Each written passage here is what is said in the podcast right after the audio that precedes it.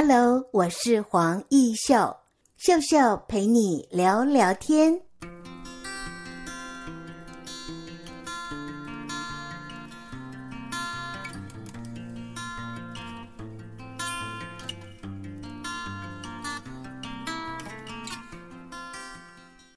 Hello，各位听众朋友，你好！在今天的节目单元里，我们很高兴为听众朋友访问到的是目前担任台湾第一村花园城市发展协会的秘书长吴东明。吴先生，你好！主持人好，各位观众大家好。吴东明秘书长要来分享啊，当初在什么样的机缘之下，您会投入了劳工局的摘星计划呢？我自己在光复新村哈这个青创基地的渊源，其实非常深刻的。那呃，我我想我我自己可以分成三个阶段来介绍这个历程。专业计划其实是我的第三个阶段啊。那第一个阶段哈，呃，我是光复新村原居民，因为我父母工作的关系，哈，在台湾省政府上班，所以啊，其实我从呃一岁开始到三十三岁，其实都一直住在光复新村里。那呃，后来在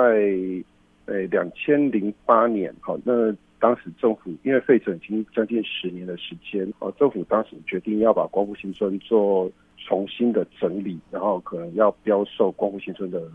拆除房屋，要标售土地。好，那在那时间之前，其实我有很长的时间，其实因为呃对家乡的眷恋，然后对呃整个光复新村这样的美好的环境的舍不得，所以我后来毅然决然。决定推动光复新村的保存，当然前半段的时间是相当辛苦的哈。一方面啊，当时文化资产相关法令其实还呃没有办法支持，然后社会的观念，包括当时土地的国有土地的相关政策，其实都无法适应哈，诶这样的大面积的近代文化资产保存啊，所以这个摸索的道路其实走了很长一段时间。那一直到二零一二年，好，对我来讲算进入第二个阶段啊，就是光复新村。哦，终于有台中市政府的文化局哦决定让它十九公顷全部哦划定成文化景观保存下来。好，那当然，诶，这一天对光复新村来讲是宣告它新的时代来。是的。那诶，对，那后来在二零一零年之后哈，那我在推光复新村保存的过程中，呃，结结识了非常多。呃，志同道合的朋友哦，那我们也在这个阶段成立了台湾花园城示范协会哦。那呃，由我自己担任秘书长，好，持续呃推动光复新村的活化。那过程中其实扮演着呃保留这样大面积文化资产跟呃就是说引进资源、促进活化哦，相当重要的角色其实是哦台中市政府。在这个阶段，台湾省政府当然已经走入历史，当时省省府已经没有角色，那。后来是由台湾市政府出面跟中央政府谈说，那你你把土地哦交给我来管理，然后由台湾市政府出钱，然后中央出土地，合作一起来发展光复新村。那当然我们在两千零二零一二年保存下来之后，对于光复新村该怎么活化，其实有非常非常多的构想。那哦后来在二零一五年，诶当时诶青年创业哈，其实在那个时候算是一个蔚为风尚的一个。它也符合社会需求，也符合一个时代的潮流，所以台湾市政府那时候决定，呃，要推动青年创业政策，哈，就是摘星计划。那后来把摘星计划跟光复新村保存这两个事情结合在一起，然后。哎，让呃青创计划导引入光复新村，然后就光复新村走向了第三个阶段，就是我们现在所熟悉的青创基地的这个光复新村。那当然到第三个阶段，我自己也就调角色上有一些有一些调整哦。那一方面，我继续担任光复新村的花园城市协会秘书长，来推动光复新村整体的活化跟呃文化资产保存。那另一方面。哦，我也成立了这个台湾第一村文创工作室，好，用一个在地解说导览，好，推动这个地方的文化观光资源的这样的角度，好，来呃提供一些服务，好，来介绍大家光复新村之美啊，这个范围经营的范围在更扩大，好，我把光复新村当做雾峰的一个地点，呃，同一个时期，其实雾峰的雾峰林家。台湾省议会、民生故事馆等等，呃，很多旧的历史空间，慢慢的发展出一些新的景点。那慢慢的，我们也希望，呃，但我，我就努力的想把这些东西全部串联在一起，然后推动很多在地化的接地气的这种解说导览，让大家能够有机会来到雾峰，然后来到来到我我所喜欢的这个土地上，能够很深入的了解、体验这个地方的风土民情，了解自己的生活。这几年来在做的事情，所以刚才吴东明秘书长您分享了这么多，分成三阶段。当然，最让人感佩的就是你把这样的服务的触角延伸到雾峰区，就如同刚才您所说的哦，透过了周遭的这样的一个导览介绍小旅行，然后以推动光复新村花园城市为使命。那么，在一百零七年，您荣获了台湾城镇品牌奖的青年地方贡献奖，真的是一路走。来哦，发现您身为公务人员的子弟哦，您就是非常的喜欢这样的一个老树小庭院，然后在光复新村里成长，您对他有一份深深的眷恋了哈、哦。是啊，真的，这诶，就是说从以前一路走来，呃，能够克服很多困难，一直到今天，其实诶。对这个家乡的眷恋和对土地的情感，其实是最大的动力。那么，我想请教，在九八年你辞去了台北的工作，毅然决然的返乡哦，开始做您的创业，推动台湾第一村的这样的一个发想。为什么叫做台湾第一村呢？哦，这个当然，我们呃，我我自己会取这个名字，也是有两个层面的哈。第一个是哦、呃，我向呃我自己所热爱的光复新村致敬。啊，那呃，第二个是台湾第一村，其实是我自己在推动光复新村保存过程当中的一个口号。所以那怎么说呢？啊，就是光复新村新建的年代，其实在一九五零年代中期，啊，在一九五六年，啊，它距离今天那个时代不算太久远。啊，那可是它在它的整个基盘的规划是，诶，当时是因为有一些特殊的历史时空，哦，因为当时省政府要书签。然后要把整个在台北的省政府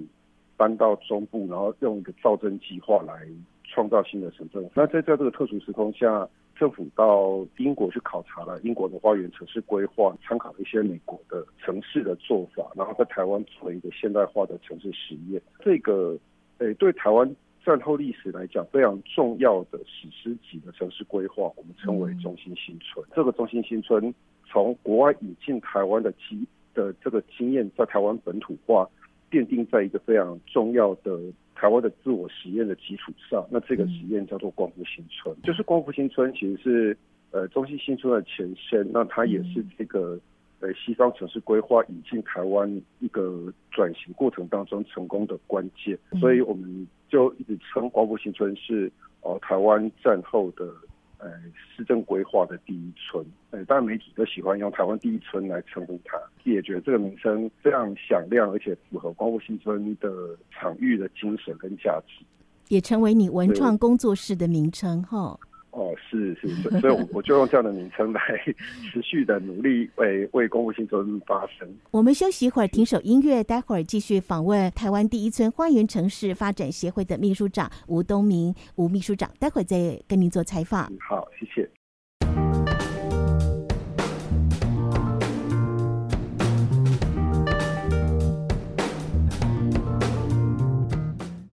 在今天的节目单元里，我们很高兴为听众朋友访问到的是我们摘星青年第一期非常优秀的伙伴，目前是担任台湾第一村花园城市发展协会的秘书长吴东明。在什么样的机缘之下，也就是九八年，您辞去了台北的工作，决定返乡啊。那么，当然从推动房舍的保留计划，到最后真的是开花结果啊。创业过程当中，是您预期的，还是真的是边走边做，然后就爱上了这个地方，就留下来了呢？这段故事是不是可以跟听众朋友做个分享？哦，好的。呃，保存光复新村到今天，其实对我来讲，算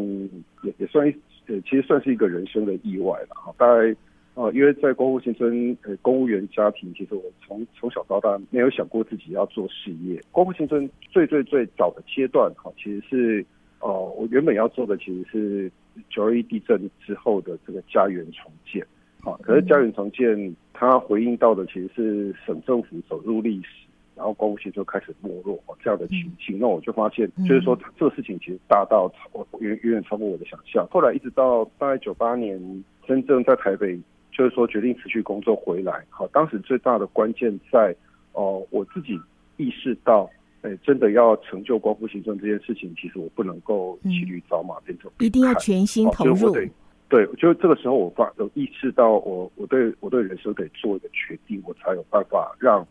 呃光复新村才会有机会。哦，所以哦，呃，哪怕其实我也不知道往前走是不是真的有路，但是哦、呃，我还是回头先把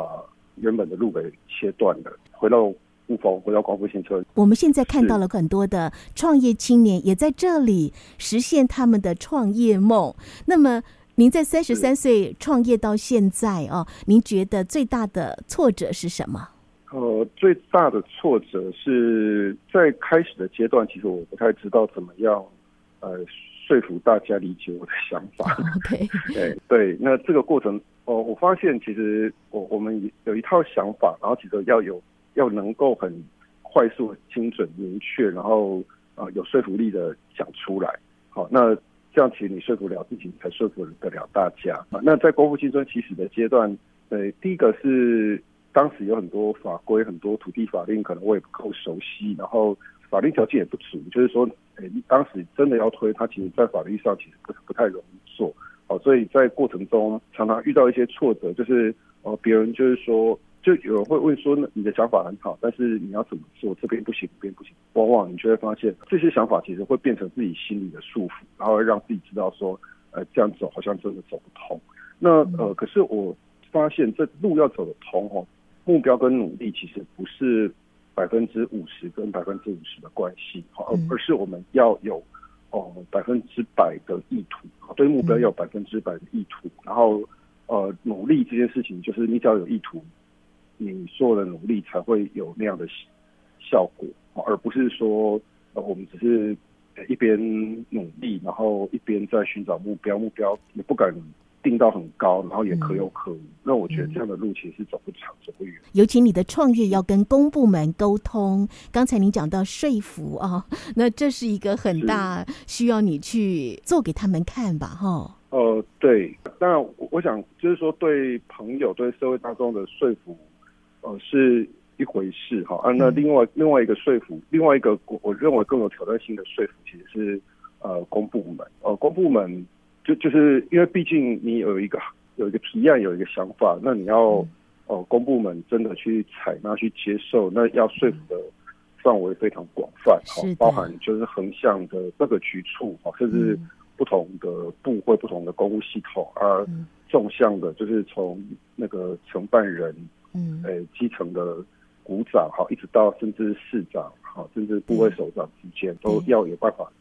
都要有能力去说服他们，是那这样的透过这样的整个大这个横向的整合，才有机会让一个好的构想真的能够实现。呃，过程中当然我我想对，就是说自己提案的热情是最重要的，因为当你的热情能够感动别人，很多事情就会跟着转动，跟着转变，嗯嗯，而不会受到呃现有的这个法令哈或者是一些既有的限制让。事情也递不动，那当然没有一件事情是从头到尾都是非常顺畅的，他就是不断的努力，不断的解决问题，不断努力，不断解决问题。没错，所以吴东明秘书长，您是不是可以给也有梦想在功夫新村，或者是摘星计划，或者是审计新村的这些年轻人有梦想的朋友们，给予他们一些建言呢？在创业道路上，建议年轻朋友啊，就是在创业道路上，呃，我们其实对自己的梦想要真的能够喜欢。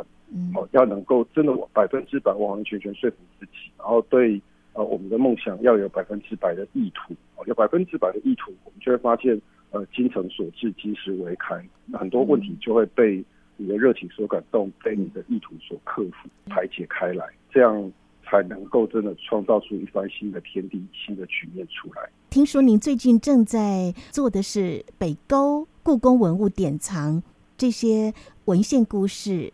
哦，是的，呃，光复新村现在已经，呃，摘星计划已经行之有年，所以光复新村现在已经是一个，呃，相对比较成熟的一个观光景点。哦，那当然这两年在，呃，重心上，我把重心放在，呃，第一个是雾峰的，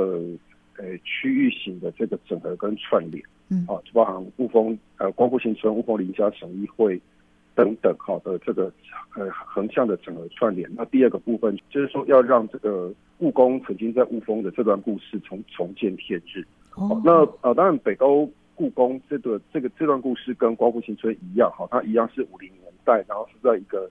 呃，时代的转变当中所留下的一个故事，嗯、那可是这个故事距离现在呃更久远，更看不到痕迹，然后更、嗯、大家可能对他更不清楚。但是就是说，这个故事其实充满很强的时代性的魅力。嗯、哦，那当然从观光的角度，它如果能够被呃发展的好的话，它在观光的价值上，哈，它呃它是跟光复新村是旗鼓相当，而且它是。呃，另外一番完全另外一番风貌，所以呃，这这两年当然是透过跟李佳怀导演啊，跟、嗯、呃从跟协会的伙伴，然后跟李佳怀导演在推动的这个废墟的力度纪录片，嗯啊合作，然后不断的，就是说让大家能够了解的北沟的价值。那当然中间最更重要的就是，呃，还是得面对跟不同的公部门的。